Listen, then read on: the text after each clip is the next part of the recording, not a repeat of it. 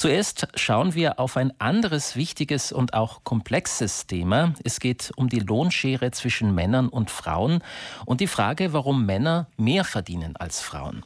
Auf diese Frage macht jedes Jahr im April der Equal Pay Day aufmerksam.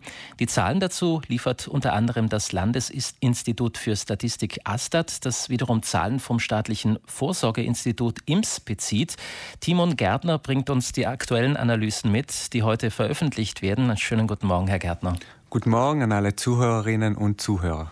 Es sind Zahlen, die aus dem Jahre 2021 stammen und sowohl die Situation in der Privatwirtschaft widerspiegeln als auch im öffentlichen Dienst.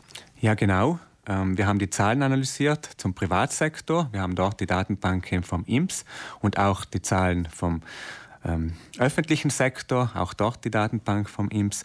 Und das ist ein besonderes Jahr, das Jahr 2021. Es ist ein Pandemiejahr und wir waren eben sehr neugierig auf diese neuen Zahlen und auf diese Ergebnisse. Welche Lohnschere hat sich in dem Jahr zwischen den Geschlechtern gezeigt? Wenn wir uns den öffentlichen Dienst anschauen, dann haben wir einen Wert von 16,4 Prozent Unterschied zwischen den äh, Geschlechtern, also diese statistische Differenz, und in der Privatwirtschaft von etwa 16,5 Prozent. Öffnet sich diese Lohnschere oder schließt sie sich? Das Interessante dabei ist, dass sie im Zeitverlauf relativ stabil ist. Wenn wir jetzt ganz kurzfristig vergleichen mit dem Jahr vorher, also mit dem Jahr 2020, so sehen wir, dass im öffentlichen Sektor es eine kleine Reduzierung gegeben hat, dieser statistischen Differenz, von 17,2 Prozent auf etwa 16,4 Prozent. Lässt sich dieser prozentuelle Unterschied anhand einer konkreten Zahl beschreiben, äh, zum Beispiel der Stunden oder auch der Tagesentlohnung?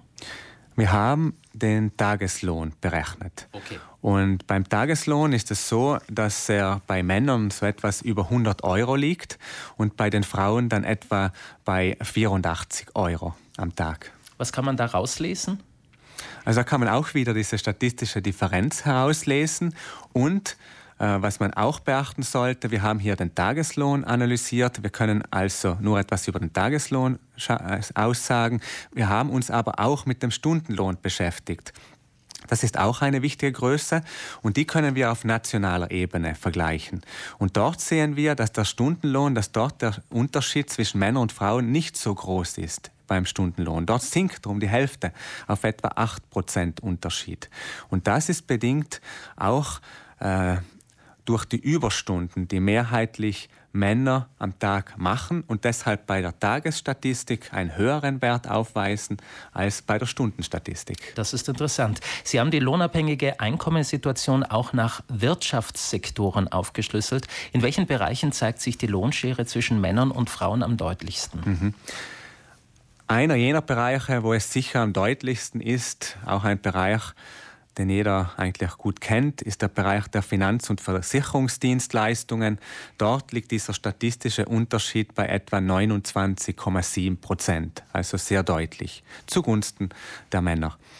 Wenn wir uns nun einen anderen Sektor anschauen, wo es zugunsten der Frauen äh, liegt, so sehen wir das zum Beispiel beim Sektor Wasserversorgung, Abwasser und Abfallentsorgung.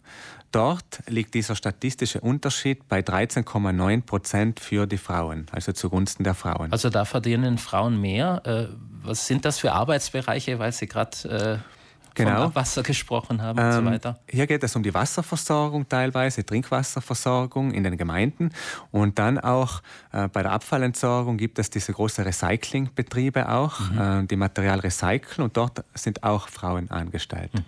Jetzt muss man heutzutage wahrscheinlich auch die vielfältigen Arbeitszeitmodelle anschauen, um zu verstehen, warum es diese geschlechtsspezifischen Lohnunterschiede gibt. Es gibt Zeitverträge, die Teilzeit, Frauen, die in Mutterschaft gehen, Männer, die vielleicht auch in Vaterschaft gehen und so weiter. Genau, das ist ein ganz wichtiger Aspekt, wenn man ähm, diesen Vergleich macht. Man muss sehr mehr ins Detail gehen. Ein Detail ist natürlich die Arbeitszeit. Man äh, kontrolliert das für die Arbeitszeit und dort sehen wir beispielsweise, dass in der Teilzeit dieser Unterschied geringer ist. Also bei Teilzeitarbeitsverhältnissen liegt dieser Unterschied auch etwa um die 8 Prozent im Privatbereich und beim öffentlichen Bereich ist er noch ein bisschen geringer und liegt bei etwa 5 Prozent. Wenn man sich das alles jetzt so anhört, äh, lässt sich die Lohnschere überhaupt schließen oder sind die geschlechtsspezifischen Lohnunterschiede einfach den gesellschaftlichen Verhältnissen geschuldet? Also etwas, was sich ganz klar zeigt in diesen Zahlen, ist sicher das Rollenverständnis, also der gesellschaftliche Hintergrund. Ähm, die Rolle der Frau, die mehrheitliche Abwesenheiten auch in Kauf nimmt, um sich um die Kinder zu kümmern und um die um eventuell pflegebedürftige Angehörige. Also das kommt hier eigentlich deutlich hervor, dass sie dann auch bereit sind, eben mehr Teilzeitbeschäftigung einzugehen gehen oder auch die Arbeitszeit zu reduzieren.